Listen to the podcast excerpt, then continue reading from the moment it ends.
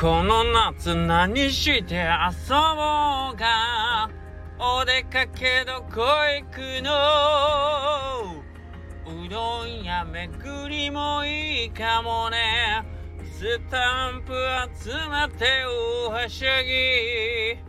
はいというわけでですね去年のスタンプラリーから早1年。早1年ですよ。去年の6月7月8月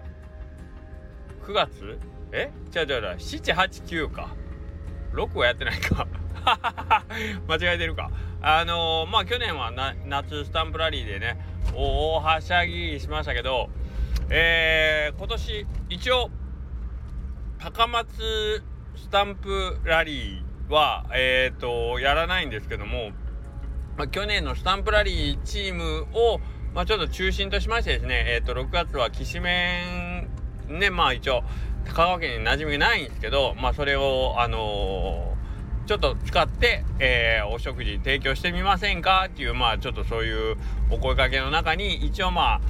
ご賛同いただきました。ね、店舗でちょっとまあきしめんを提供しましょう。っていうのをやります。っていうのはちょろっと言ってましたが、まあ、それの最終えー、すり合わせというか試食会みたいなのをね今日その参加店舗で集まってやりました、えー、各店舗 それぞれなんかうわこれ美味しいみたいなのがボコボコボコボコ出てきてたので皆さんえ、ー、とぜひ楽しみにしてくださいはいえー、それぞれのお店で今回はそのチーム戦っていうよりはそれぞれのお店で、えー、独自の取り組みということなのでえー、っとなんかね去年のスタンプラリーみたいなスタンプカードがあったりということではありませんので、えー、始まるもちょっとじんわりやんわりスタートです。えー、ちょっとね、きしめの手配の関係もありましてですね、えっ、ー、と、きしめが届き次第、えー、その、ね、お店で提供できる状態になるんですけど、多分横倉うどんは、えー、来週月曜日、6月5日からやろうと思ってます。で、他のお店もまあ来週ぐらいから始まるお店が多いかなと思ってます。はい、えー、まあそんな感じで普段あまり食べることがないきしめんがまあ一応ねその使うきしめんっていうのはみんな全店共通なので、えー、その麺にブレっていうのはそこまでないと思いますけども愛知県本場の愛知県の、えー、星ヶ丘製麺所さんのきしめんを使わせてもらって、えー、各店舗で提供させてもらいますはいなので、ぜひぜひ本場のきしめんを味わってもらえればなと思います。で、一応、ゆるいくくりです。ゆるいくくりなんですけど、まあ、うちらからな、例えば、こう、こんなことやってますっていうご案内は、えー、まあ、例えばツイッターとかインスタとかで発信するんですけど、その時は、ハッシュタグ、さぬきしめん。さぬきしめんね。はい。っていうことで、えー、まあ、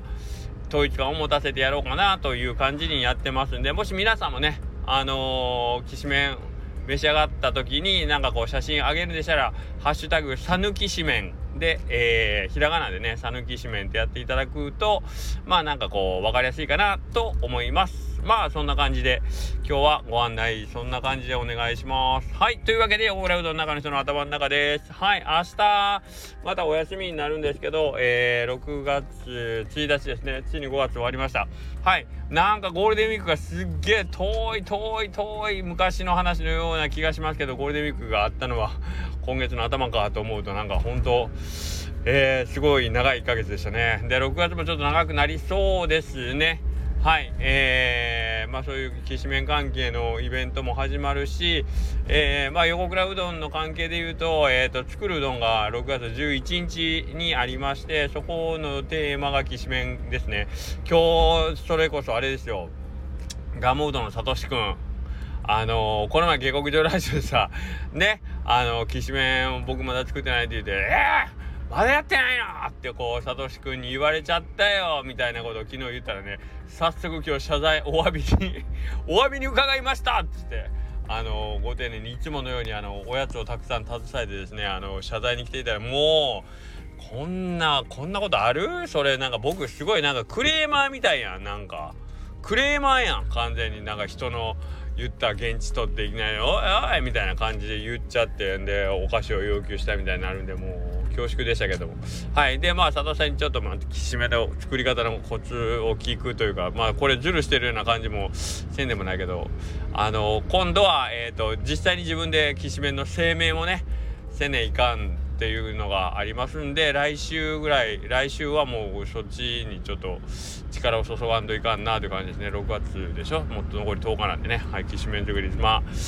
なんか佐藤さんの話聞き方めちゃくちゃ難しそうなんでなかなか難しいね。これも一筋縄でいかんと思うんですけどまあ